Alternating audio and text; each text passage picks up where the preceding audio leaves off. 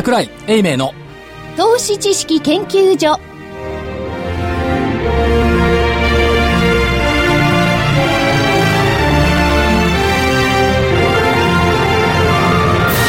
皆さんこんにちは。こんにちは。桜井英明の投資知識研究所の時間です。スタジオには桜井英明所長。桜井でございます。こんにちは。正木明夫隊長、はい、こんにちは。福井主任研究員。こんにちは。そして研究員の加藤真理子でお送りします、えー日経平均今日の大引けです、えー、106円68銭安の11,357円飛び7銭。106円68銭安の11,357円飛び7銭でした。トピックスがプラス0.36ポイント。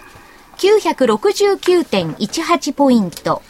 出来高が概算で51億4000万株。売買代金が概算で2兆7716億円。値上がり銘柄数が708。値下がりが877。変わらずが113。規模別は大型がマイナス1.10、中型プラス4.03、小型がプラス0.78でした。なるほど。まあザラバーニコンがね500円ぐらい安かったですから、日経平均が20円ぐらい下げてる、って言ったところでしょうか。トピックスはプラス。それより、はい。かとまりあの今売買代金とか売買高を読んでて感動しなかった？感動しましたよ。だってあの、全然感動のこったことやいやいや、いや、今はほら、あの、ちゃんとお伝えする方がメインですけれども、はい、51億株。51億株なんてすっねごいですよできね。ましたねいや東証もだけどこれだけの商いをこなせる機会を持っているってのはすごい、なるほど、ね。機械ね。うん。そうですよ。今までこの能力を生かす機会がなかったですからね、それこそ。そうですね。そっちはチャンスね。ね。なんかこれいろんなこと考えられるんですけど、まあ、51億株っていうことは、えっと、2011年の3月の16日かな、あの、東日本大震災直後の投げ売りの時が59億株ですよ。だあのパニック売りと同じような、商いができ始めてきている。ってい。う、このエネルギー。それからもう一つは、まあ、51億株2兆7000億円の売買代金ということはこれだけの売り物をこなす買い物が入っている、はい。でこれだけの売り物をこなしつつ日経平均は100円しか下げない、でトピックスは変わらずでしょほぼ。はい、そうですね。ということは買いのエネルギーも相当あるなという見方もね、普通51億株できて2兆7000億でこれ売り物優勢だったら東日本大震災直後のように800円安とかね、なってもおかしくないのにそれだけやっぱり買い物入ってるっていうふうに見た方がいいんでしょう、すっごいエネルギすーごいですね。ですね。確かにね最近どこ行っても株式いいみたいですねとか株どうですかとかなんか質問攻めに合うから、そういうふうになってるのまあ、だろあのうとは思います。しばらくお休みしてたんだけれども、ちょっと最近株も高くなってきてるみたいだからもう一回始めようかなと思ってっていう声もよく聞きますよね。そうですね。だからちょうど1年ちょっと前に提唱していた塩漬け撲滅運動が、はい。自然にできちゃった。なるほど。ここでいや。いやいや。いや、ん自然進みにできつつあるだから次はどうなんだろう。難品撲滅運動が終わるのかどうかは終わんないんだろう終わんないですよ。という気がしますけど、えー日経一面の見出し、はい。昨日だったかな。終値、リーマン後最高値。はい。ということですけども、だけど、日経平均1万1000円台でしょ？はい。トピックス1000ポイント回復してない。っないですね、ていうことはまだ道半ば。はい。っていうのが感じるのと、面白かったのは今朝の日経か。あ見ました見ました。あの予想ですよね。各社のストラテジスト。相場見通し情報修正、見出しはね上昇余地年内1万3000円、小出し小出しに上がってきてそれでもまだ1万3000円かよっていうね、だって1万1000円台とかね、1万2000円ギリギリぐらいにいた人たちが、はい。い、きなり1万5000円とか1万7000円言いにくいでしょそんなことないと思いますよ。いやいや、相場変わってんだもんだって。この人たちは。だから、どっちにしろ修正しても、うん、今、所長が言うように小出ししかないんじゃないですか？この小出しってちょっと気に食うどうせバーン2万円とかね、そんなでも一応あくまでも予想ですそれから、1万5000円してた所長が2万円となったらまだわかりますよ。1万1000円とか1万2000円がい一番いきなり2万円ってのはおかしいですよ、やっぱり。いや、でも思い返してください。2ヶ月前よ。11月頃ね。せいぜい年内1万円かぐらいの。せいぜいよ。それが今年に入ってからなんとか1万2000円。で今回1万1500円まで来ちゃったから、しょうがなく1万3000円。ということは、現年の1500円上の目標を言ってれば、社会からは認知される。ということで1万3000円いったら今度1万4500円です。なるほど。うん。っていうこ、これね、そうなんでしょうね。あともう一の、あの、あれが出てましたね。何月高値、何月安値。はい、はい、はい。あれね、聞かれることもあるんですけど、うん、正直に言ってね、言っていい、うん、そんなの分かるわけないだろ。それは、あの、正直なことでしょうね。なんか、あの、もっともらしく6月高値でね、はい、12月安値とか皆さんこう書いてあるんだけど、うん、そんなもん分かったら言わないですよね、わざわざ。言わない。という、いかがですか、福井さん？はい。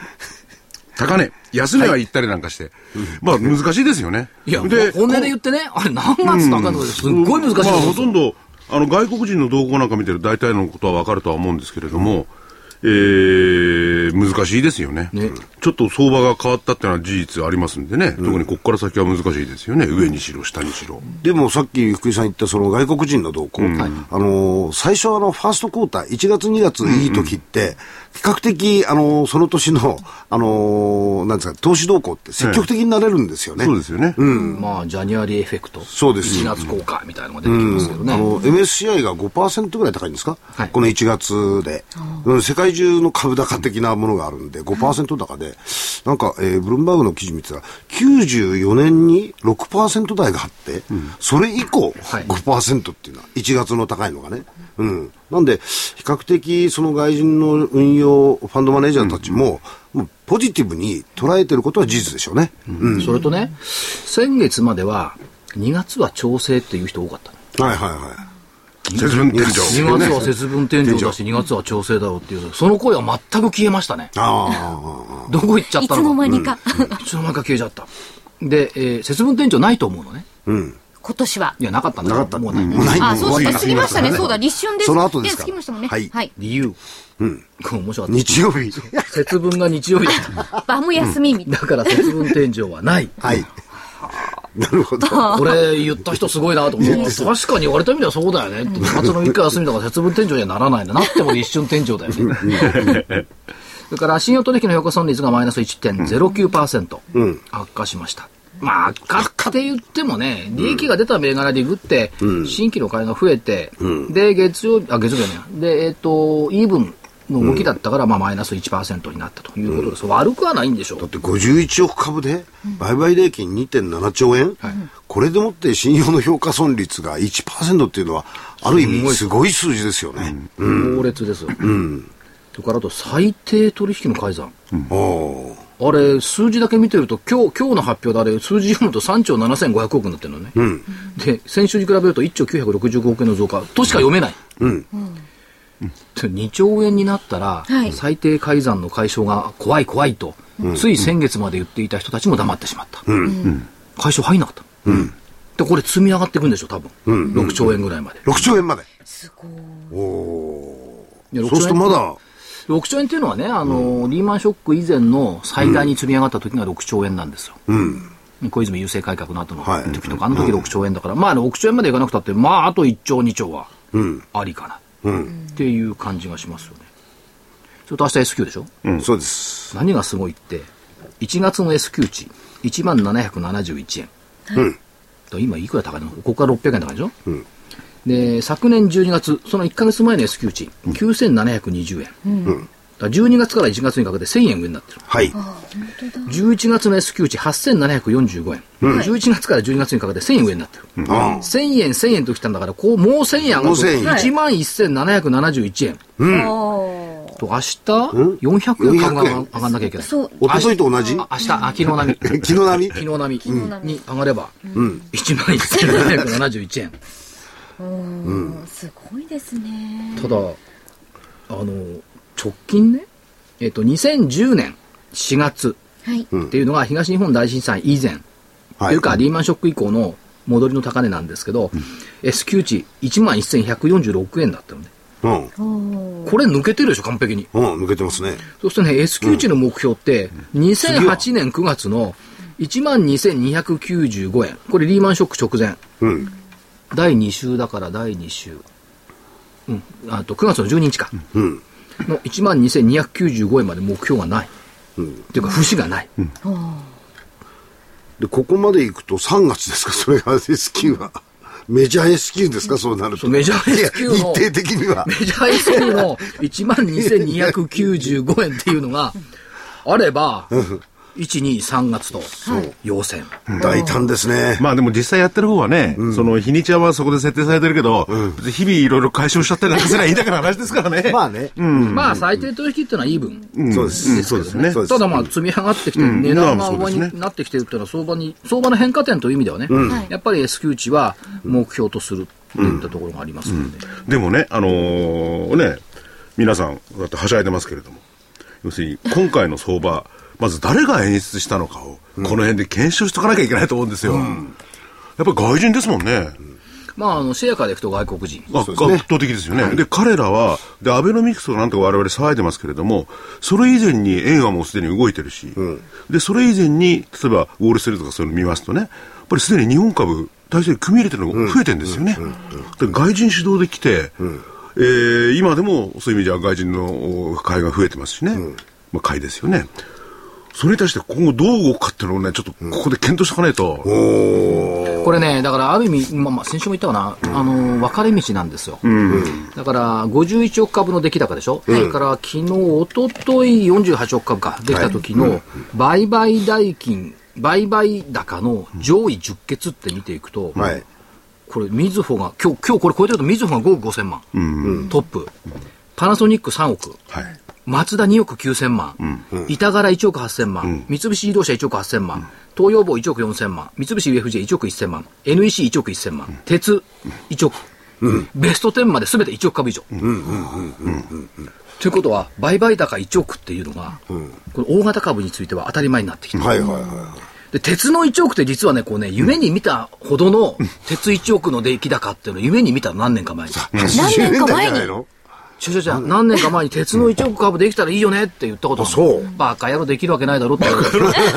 バカ野郎二つくっついたんじゃねえかって話になっちゃうかもしれまあ、ないですよね。鉄積み金、でもね、そうは言ったって、え、まあ、NEC も安いと言いながら1億よ。うん、すごいですよね、まあね。パナソニックが3億よ。200円台のみずほが5億5千万よ。でもこの辺見てると、一度売り叩かれた銘柄ばっかりじゃないですか。うんだからそこから言えることは、すべからく買い戻しだっていう。ですよね。3月を目指しての買い戻しというそうそうなんですよねことを一つ考えとかなきゃいかんですよね。すべからく買い戻しだし、その、仮株なんかをやって売っていたやつが、期限3月20日でしょ？そうですね。だから3月20日までに株返さなくちゃいかんと、はい。3月20日まで株高であるならば、早めに処理して、仮株してた分を返そうと、その動きがこれ、加わってると、見た方がいいんでしょうね。ねと思いますねいや、いろいろとからそういうとこ見えますよね。そうです。うんだから、えーまあそういう向きもあるし、まあそのきっかけを作るのが外国人かどうかっていうのはね。はいそれに対処、反民し対処したらいいんじゃないかなって僕の個人的な感想はね。そそれで分かれ道って言ったのは、この大型株相場についていくべきなのか、はいあと一方で、ジャスダックマザーズと新興中古型、で元気なところがまだまだまだいるわけです。はい。こっちの成長性を取る方がいいのか、あるいは大型株の流動性を取るのか、どちらの選択ですかを今迫られてると思う。はい。うん、まあ今っていうか今後非常に強烈に迫られる可能性ありますよね。ただ最終的には、あくまでその強い力の流れには抵抗できないから、流動性っていう問題はずっとついて回るんで、はい。やっぱりこの大型ものの流動性の高いものに、買い戻しを含めてね、行くっていう方法もありなんでしょう。ただしつまらない。確かに。ね、つまらない、誰もが知っているし、私だけが特殊じゃないっていうね。で、どっちかというと投資家心理としては、誰も知らなくて私だけが知っている銘柄を扱いたいっていうのがある、これでね、投資の場合にはね、よくほら、ウィンウィンなんていう、ね、いい言葉がないですか ウィンウィンないですからね。ないですよみんなが傘じゃないんだから。そうですみんなが乗っかってきたものはね、パーセンテージでね、数じゃないけれども、振り落とされるのは大概なんですからね。そうですね。だったら最初に、こういう手垢のついてないところで、元気のいいところをゲットしておく。これが投資ですよ。と思うんですけどね。いや、ずいぶん威勢はいいんですよ。ねしかし、ね、パナソニックのストップ高とか経験したことないもん。ないですね。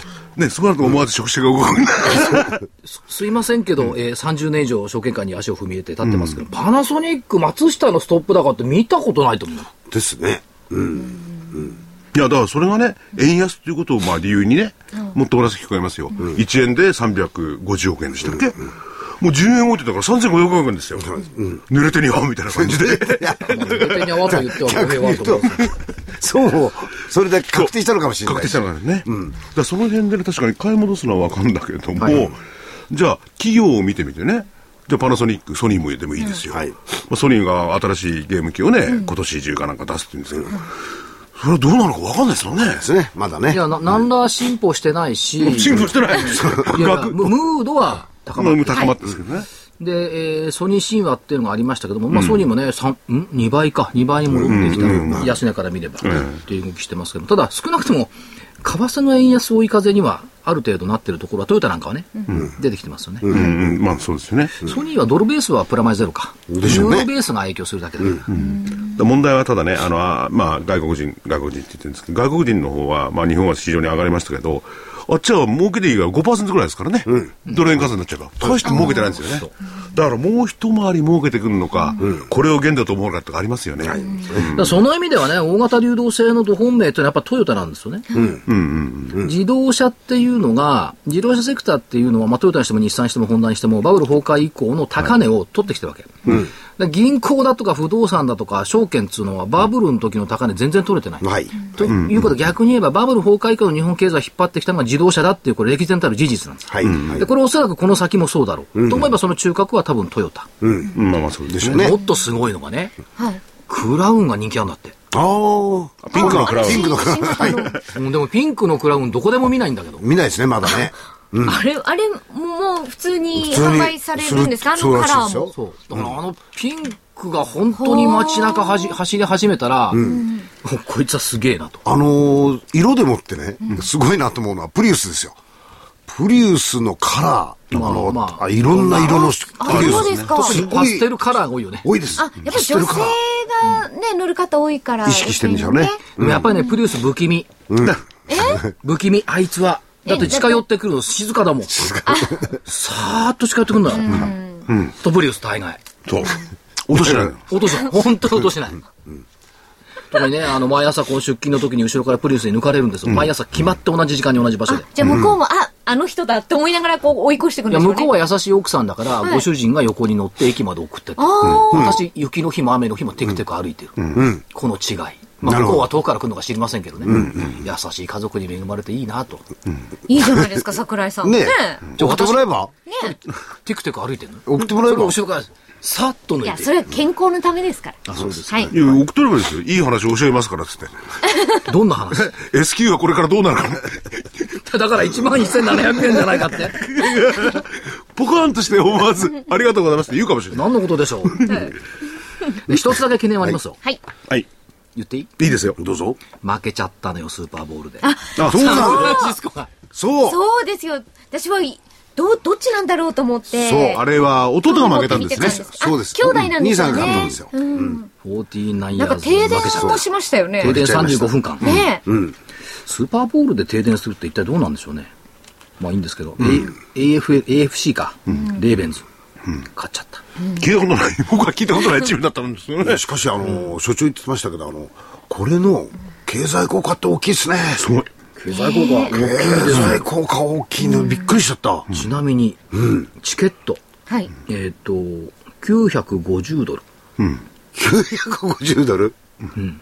そう、あの、高い。ただし、これがセカンダリーだと、去年2990ドルだったのが、うん、今年3398ドル、うん、30万円ほぼ30万円うわ一人ですよねもちろん。当たり前ですよ。ボックスとかじゃないんです違います。アメリカはね経済が良くなってるからそのぐらい大したことないんだ。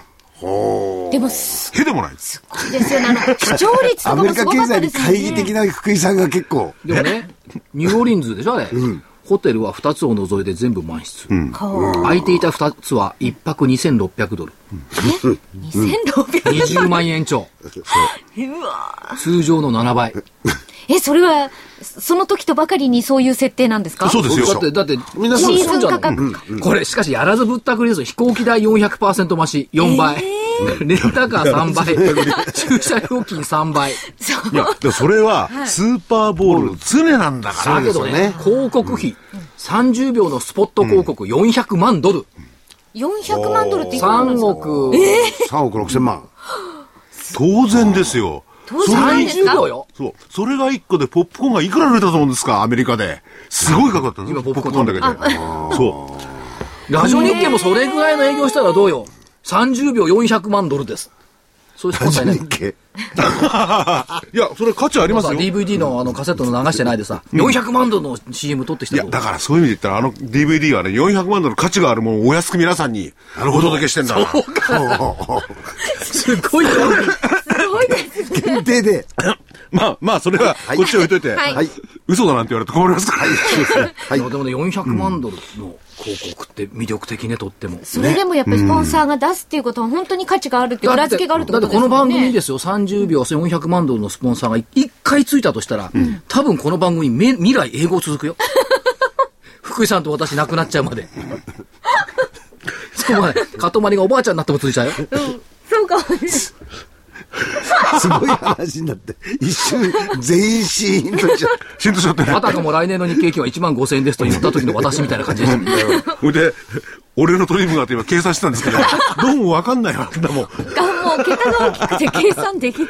いや、それは別にしてもやっぱり、ほら、ニューオーリンズね、カトリーダーでやられてるんでね、それここにもすごく役立ってるんですよね、これが。うん、まあそういう意図もあってね、ここでってことで。いいことですね。CM 出したのはね、食品会社とかね、飲料会社。あれアップルも入ってたかなああ。そう、必ずね、見ながら食うから。向こうの方は特にね、つくものですもんね。ここ喋りながら食べて私は食べてないですよ。いや、ね、まあ、いつものようにまたまとまりのつかない話になりましたけれども、はい、えー、外国人のこれ注目ですよね。そう、元に戻りましたよね。うん。うん。じゃあ、ここで教えていきましょう。はい。はいはい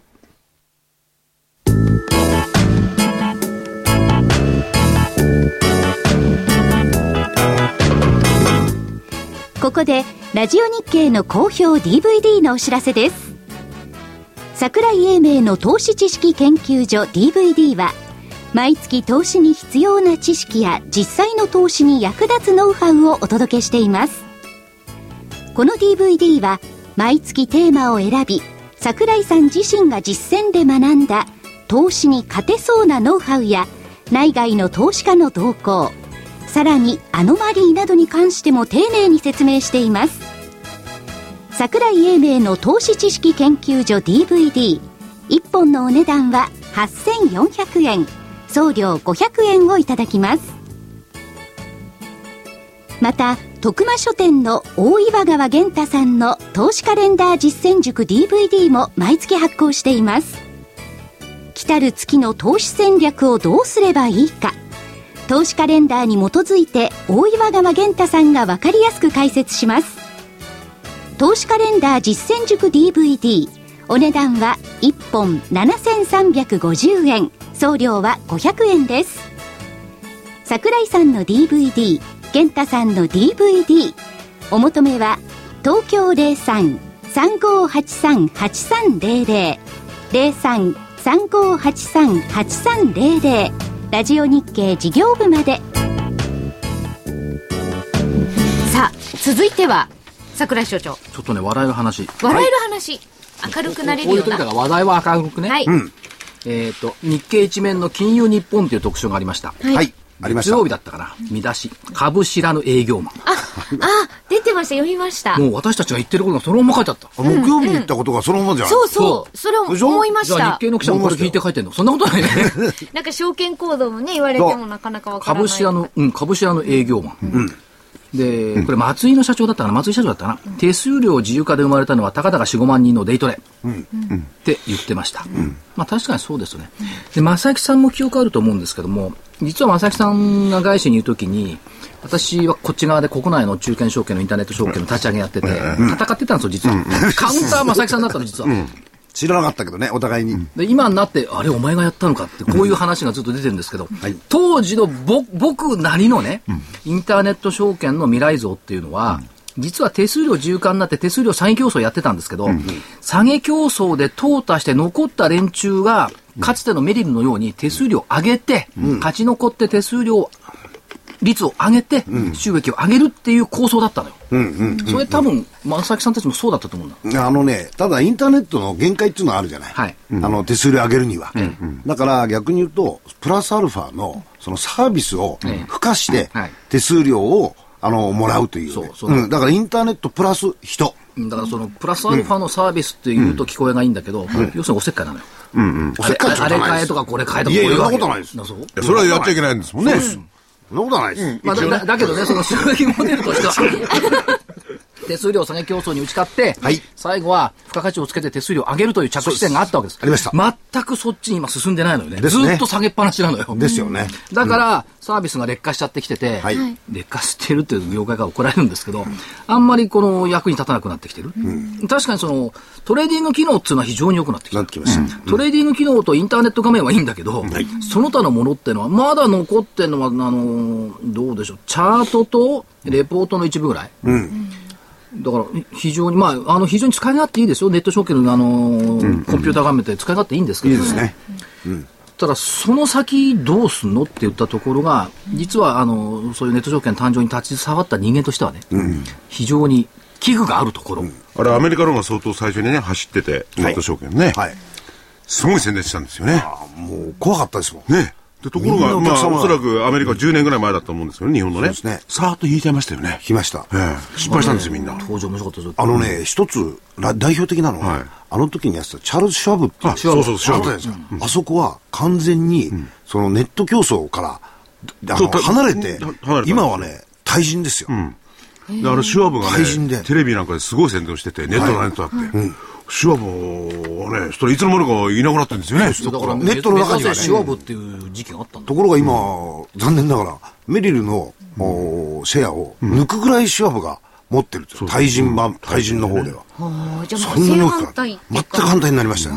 うんだからそ装置産業として生き残るのか、うん、あるいはその相談業務等々を含めたね、うん、えー、付加価値の高い本来の意味のね、うん、証券マンっていうのになるのか、うん、そこがこれもやっぱり分かれでも、本来の意味のったって、今知らない人がいつ勉強するまあ、勉強、人間はいつから勉強できますけどね。まあ、そうだけど、これ書いてあるのがね、例えばその、顧客にね、株を、日本株を進めなくなった若手の頭には、今やトヨタの番号の7203すら入っていないってこうあるんですけど、7203とか6501とか6752とか知ってるからって一体何の役に立つんだっていうね。ネットならば銘柄入れれば出てくるんだから、逆に。ひらがなでも。そりゃ腐るほどコード番号知ってますけど、何の役にも立たないんだ。でもちょっとかっこいいですよ。うん。かっこいいですよ。すかさずポンと言ってくれ僕も昔はよく覚えてましたけどね。もうコロッと忘れた。銘柄でこうとすもんね。これかっこよく言ってはい。コード番号は、商いをした数だけ覚えてる。ああ、やっぱり繰り返し繰り返し。商いしたことの少ないやつはコード番号を覚えてるのは少ないの。ああ、なるほど。指で覚えてるんじゃないですか。そう、指で覚えてる。なぜならば、決してね、そのオーダー出すから覚えてるじゃないの。気になるから毎日見るじゃない。こうやって。気になるから見るから、どうしても覚えちゃう。まあ、ここからどうなるのか、おそらく上昇はね、しばらくは続くんでしょうけれども、個人投資家の皆さんは逆に言えば、コード番号なんか思い出したくもないなっていう銘柄ばっかりやったなんかして。確かにね。あとね、岩戸景気以来でしょ ?54 年ぶりの17日週連投でしょ？はい。出してきた。岩戸ケーキ。手帳じゃなくて、あ、本だ。この本、やっぱりね。兜帳。やっぱ眼畜深いわ。島だっけ？島って言うんですか小説兜町島。島。これまさに岩戸ケーキ。あ、その頃が、が舞台なんですか？そう。でね、あの何十年も前の本だけど、いまだにやっぱりマーケットって変わってないなって思うのは、こういうところね。株は、所詮個人的な煩悩の満足に奉仕させられてしまうものだし、うん、経済の体制に従属してしか動き得ないものだ。うん、なんていうのはね、うん、今でもね、こう、染みる部分がある。まあ、逆に言ったら経済をきちっとやれば株は上がるってことじゃないですか。そうそうそう。ですよね、その逆施設は。でも、この本通じてるのは、やっぱ株は煩悩のなすものだっていうね、トーンがずっとついてるんだけど、突き詰めていくとやっぱそうかなっていう。煩悩なんてやっぱりが、あれだな、サッカーいい言葉使うな。僕だったらただの欲ですよ。我欲というか、金銭欲というかね。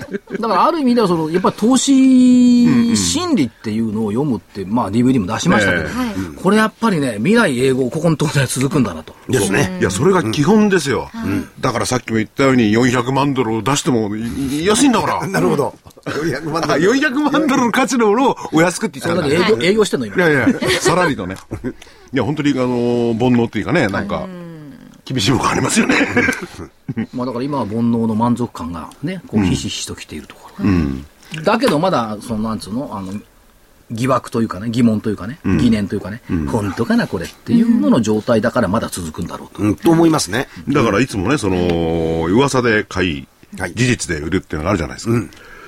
今回はどうしたらいいのかもちょっと先が見えないんですよ、現実的にね。じゃあ、アベノミスクがどうなって、まあ、日本の将来まで読むかどうかは別にしてもどうなるのかね。とちょっと困っちゃう部分がね、おそらく個人投資家さんも持ってると思うんですよね。とりあえず円安になりますよ。じゃあ、円安だって、まあ今、えー、10円ぐらい安くなってるんでね。さっきも言ったように3500億円ぐらい積み上がった可能性があるわけですよ。うん、しかし、プラスアルファっていうか、マイナスアルファの余波がこれから出てきますよね、やっぱりね。うん、そうですね。それにどう対応していくのかとかね。うん、まあ、それが、例えば、通貨安競争じゃなくてアメリカあたりがね、100円ぐらいまでいいとかなんとか言ってると、100円だと純粋に計算できるけど、じゃあその時にはまたマイナスの影響とかね、ありえますよね。ありえます。あの、一つの、あの、表面に出てきてるもんですけど、個別株で見るとあまりよく見えない円安が、ところが投資信託というパッケージを通すとですね、この円安っていうのが如実に単価に出てきてるんですよ。うん。だから、そういう面では、この部分のところを持っておられた方たちの中で、あ、ほっとしたなとか、うん、あこれだけ利益が出たなと、こういう人たちは結構増えてきてますね、うんうん、マーケットの中で、ね、まあ、日本株の既存のオープンみたいなものをね、そうです。買うとか、はい、いう動きも出てきてます、だこれがね、本当に投資家さんが心から買いたいと思って買ってるのか、うん、営業マン、気の利いた営業マンがこっちですよって言って進めてるのか、ここの実態をね、実は知りたい。うん。意外とあの投資家さんが自ら買うケースが多いとは聞いてます。そうですね。で、あの、既存のものは、あの、えっ、ー、と、どちらかというと、キャンペーンとかっていうんじゃないんでですね、えー、テーマファンドじゃなくて、はい、もうすでにできてるもんなんで、うん、これを検証することって十分可能なんで、うん、もうむしろこちらの方を選択するというのは一つの賢明な策だと思いますけどね。うん。ただね、またここで、ね、でもそれもね、これまで1対目にやってきてるんですから、今更すぐにちょっと変わってね、3か月で選択するって言われたら無理ですよね。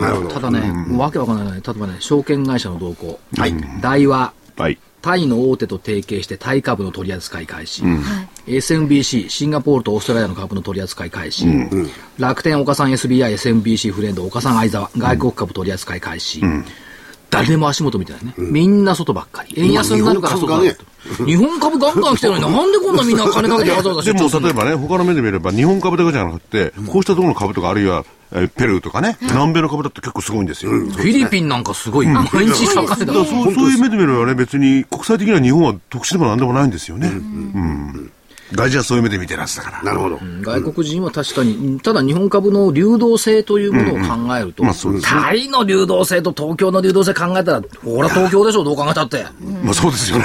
だって、まあタイに失礼だけど、売りに行って売れないことがあるっつうのが外国株ですからね。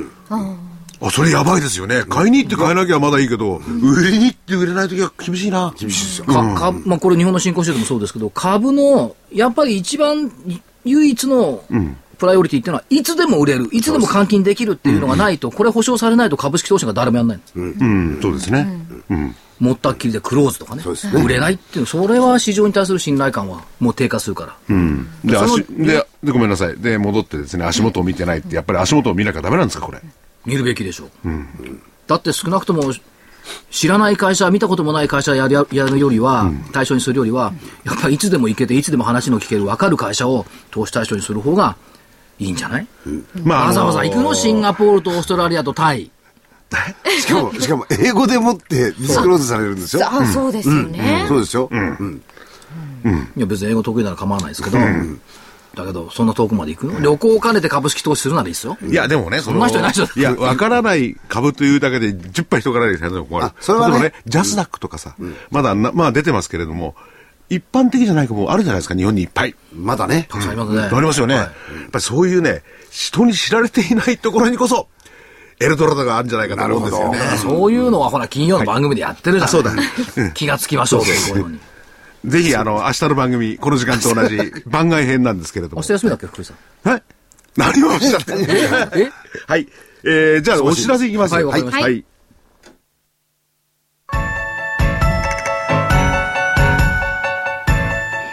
東京大学と東京女子医大の研究成果を生かし、先端医薬品開発のナノキャリアが作り出した新しいタイプの美容液、エクラフチュール W をラジオ日経がお届けします。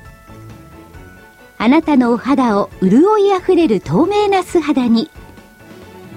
ナノキャリアの美容液、エクラフチュール W は、これまでの美容液とはブライトニング成分のお肌へのとどまり方が違います。ビタミン E などのブライトニング成分を隅々まで届け作用を長く保ちます溶け込む実感透き通るお肌広がる潤いをあなたに。無着色無香料アルコールフリーのエクラフチュール W はお使いになる機会を選びません。エクラフチュール W のお値段は13,650円。送料代引き手数料は500円です。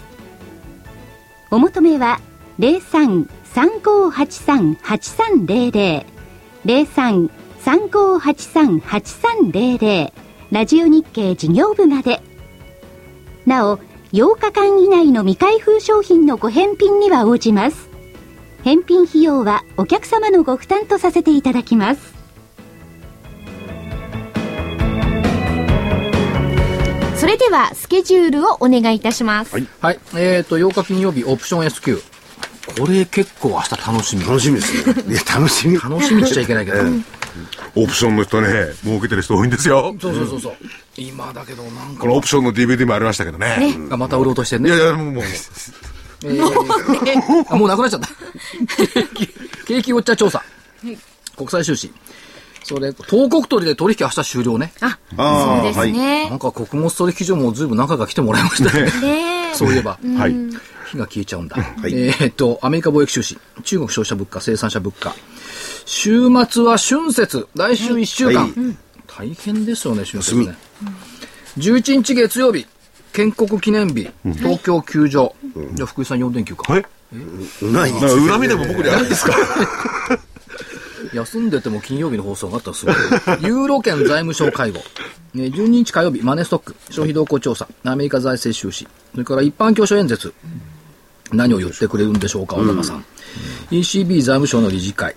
それから、まあ、上海、香港はこれお休みですわね。はい、13日の水曜日、またあるんですよ、日銀金融政策決定会合。はい、どうなんだろう。やったばっかりじゃん。もうやめるからって、なんかいろんなことやったりしてね、知らない。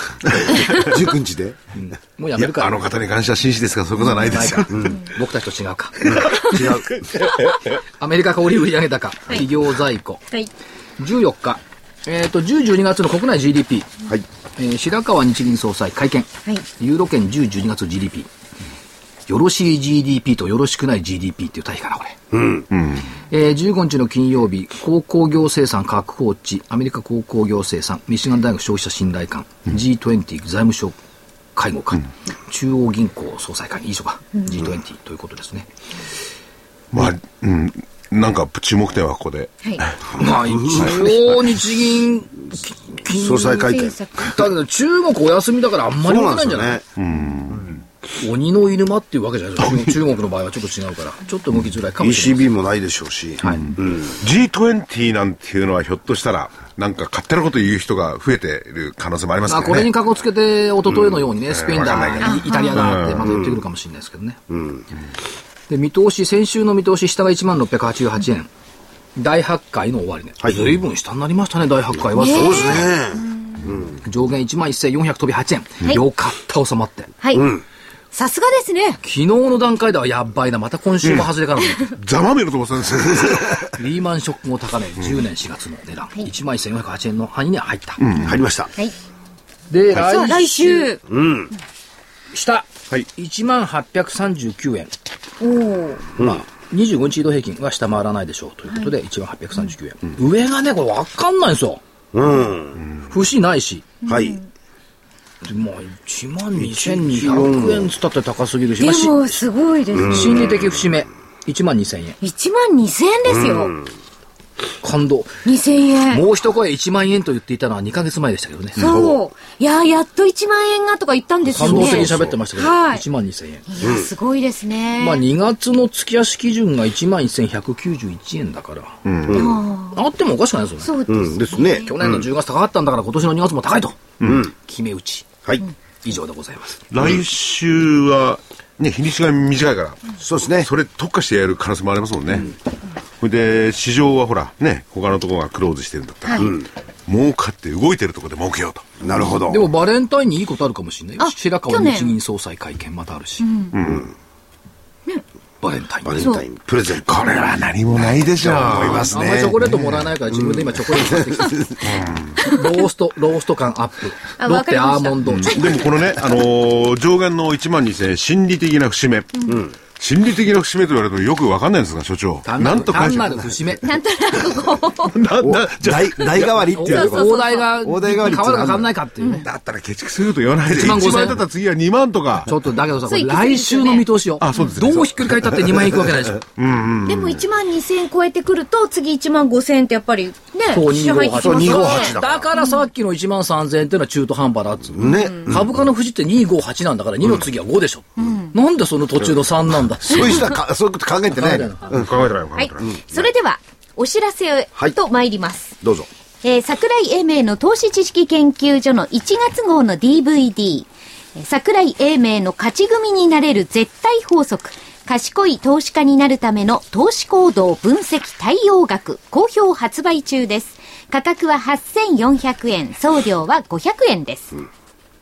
何か一言。はい。はい。やっぱり先ほどもいろいろな話に出ておりましたが、はい。えー投資行動を分析する。それに対応する。はい。儲ける、あのー最低限の、えー投資法ですよね。はいで、現実的にいろいろ見るべきものがあってね、それからその行動っていうのを押し上がれるんですよ。それがこの所長がですね、いろいろ解説していただいていると。というのがこの DVD。ぱりねあの、個別銘柄も重要ですけど、はいこういう対極感っていうか、うん。全体像をつかむような見方を、やっぱり勉強する、そうですね。はい。重要だと思いますよ。その、これを勉強してからでもまだ投資をするのは遅くないですから。はい。そして、え今月、これからなんですが、2月21日木曜日に発売になる DVD、先ほどから外国人投資家の動向が気になると、ね、いう話も出ておりました。馬淵春吉、桜井英明の外国人投資家はこう動く、先回りはこうしろ、というテーマの DVD が発売になります。そうか、これを売ろうと思ってずっと外国人、外国人でしたんだ。いや、そう、そんな、そんな。でも僕はね、いや、ここに来て本当に外国人の投資家が地下鉄をどっから入れたのかね、電車を。それと同じようにね、気になっちゃって、すごい夜、夜も眠れない。こんなのわかるでしょ。後楽園駅はだって地下鉄上出てんじゃん。上出てますよね。見えますけどね。そんな単純、外国人投資家の動向はそんな単純な話じゃないんだから。はい。これから外国人の馬淵さんはですね、そうです。隊長、何笑ってるんですか？馬淵さんはプロですよ。外国人投資家。言われなくたって分かった分かってますよなんだって MIT ですよ。そうです。MIT って、MIT ですよ。マサチューセッツ。忘れた人、マサチューセッツ。大学。出てんだから。はい。その人がアメリカの個人投資家の動向をお話ししていただいたんですから、はい。これはね、ぜひ見ていただかないと。はい。そうすれば先回りができるかもしれない。はい要するに外国人が今のね、相場をね、まあ、あのー動かしてますからね、はいその人たちの先回りをする。儲けるときにはどうすればいいかね。そろそろかなと思っている動向なども外国人のお投資から読めると。はい。ぜひお求めいただきたい。彼はね、やっぱお友達が多いからね、アメリカに。そうですねうんそれは有利に働いてる。働いてますよね。いろいろあの、細かな情報っていうのをね、お持ちですよね。え、馬淵春吉、桜井英明の外国人投資家はこう動く、先回りはこうしろ。2月21日もつ木曜日、失礼しました。2月21日木曜日発売です。価格は7350円、送料は500円です。になってますよ。間違ってますか？間違ってますね。8400円。はいあ、失礼いたしました。価格は8400円、送料上がりするな500円です。お求めは、ラジオ日経事業部までお願いいたします。電話番号は03-3583-8300、03-3583-8300番です。えそしてもう一つ、ラジオ日経プロネクサス共催企業 IR& 個人投資家応援イベント第4弾を2月23日土曜日福岡、博多で開催します。IR プレゼンはシード、アウトソーシング、ワイヤレスゲート、京浜急行電鉄など注目企業が続々登場します。2013年元気な株式市場を展望するスペシャルステージはおなじみ杉村富夫さん。そして我らが桜井英明所長です。ラジオでは聞けない話が盛りだくさん、注目銘柄も必聴です。2月23日土曜日、福岡市博多区の福岡ファッションビルで開催します。企業 IR& 個人投資家応援イベント in 博多。参加は無料。今すぐご応募ください。お申し込みはおはがきに住所、氏名、年齢、職業、同伴者を明記の上、郵便番号107-8373ラジオ日経2月23日博多 IR イベント係までお送りください。締め切りは2月13日水曜日必着です。ラジオ日経のホームページからもお申し込みいただけます。抽選で300名様に地図入りの招待状をお送りします。以上、お知らせでした。はい隊長からもお知らせあるんですよね。どうぞ。いや、所長。隊長の重いお知らせがあったじゃん。あ、重いお知らせ。あの、えー、っと、3月16日にですね、はい、えー、今お話に出た桜井さんと、えー、馬淵さん。に、えー、基調講演をしていただいて、えー、セミナーを開くことになりました。はい、え正式に決まりまして、場所は証券会館の8階ホールで、えー、行います。えっ、ー、と、出ていただく会社がですね、えー、対副タイ副副タイトルで、創薬ベンチャー大集合。あ、創薬薬を作る方のそうです。えー、海洋バイオサイエンスさんですとか、ナノキャリアさん、それから R テック上野さん、うん、それから、あえっ、ー、と、メディシノバさん、うん、えー、この、4社、の方に出ていただいてですね、非常に興味のある、はい、セミナーになると思いますので、ぜひおいでいただきたいということでお願いします。はい。正木さんがあの、東京証券会館8階大ホールにご招待皆さんしていただいたんで、はい、行こうかなと。ぜひお願いします。ね、3月16日土曜日。これどうするんですか？あの、どこに申し込めばいいの？えっ、とですね、あの、協会のホームページ。日本 IFA 協会。はい、日本 IFA 協会のホームページ。えっ、と、もう一つはですね、桜井さんの、あの、ブログのところにですね、あの、つけていただこうと思っています。はい。番組ブログ。番組ね、ラジオ日経のね。ラジオ日経の。投資実研究所のブログの方にもご案内を入れますので。案内だけで別にそっちにアクセスしても、もう、ああ、無理ですね。無理ですね。はい。ご案内だけは入れときます。はい。よろしくお願いします。これ多分、これ、日本、日本初ってことはないけど、はい、初めての試みっぽいよね。だと思いますけど。あの、はい、同業、同類の企業さん4社集まって、うん、えっ、ー、と、各バイオについてね、はい、バイオ大集合ということですから、身近に見られますからね。そうですね。トップの姿も声も聞けるんで。まあ、あの、皆さん集まって、でも何をするんですか？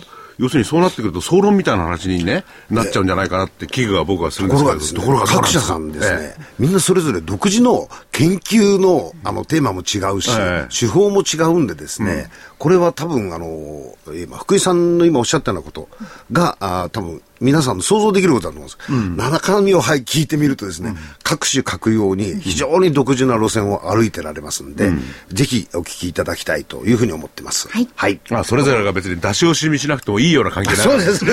全然、あの、個別の話をですね、この企業はこうだ、ここを進めているとか、そういう話をね、たくさん聞ける。まあ、かつて企業研究会っていうのでね、加さんとも出ていただいた会社さんが多いですけども、はい、やっぱりよくわかりましたもんね、話聞くと。はい。でも、バイオンもね、株の方、まあ、ジャスタック仕様なんかいろいろ出てるのがあるんですけど、バーンと上がって、バーンと落ちたりなんかしてね。先行きはでも期待はできるんですかやっぱりよく勉強しておくことですよ。そうですね。はい。直接聞いて。はい。いや、パーンと上がって、パーンと落ちるって言ったけど、元には戻ってないからね。そう。また死ぬとくのもあるしね。はい。まあ、これセクターごとにいろいろ研究するっていうのは必要だと思います。投資知識研究所も協力しなくちゃいけない。そうです。そうです。ぜひよろしくお願いします。で、具体的な個別の銘柄の話については明日のこの時間の同じ番組のこの番外編ですね。はい。銘柄バトルをお聞きください。そうですね。まあ、しかし、いい春が迎えられそうじゃありませんか？そうですね。そうですね。うん。いいことです。いいことです。はい。はい。もう、リーマン後最高値。うん、はい。50、51億株ってね、これ、ま、だから明日60億株これ近づいてくるかな。60億株。だって、あ、でも S q だもん。あ、そうかそうか。そうだ、そうですね。またね、積み上がります期待しましょう。期待しましょう。自分の金ですけどね。はい、また来週。さよなら。はい、さよなら。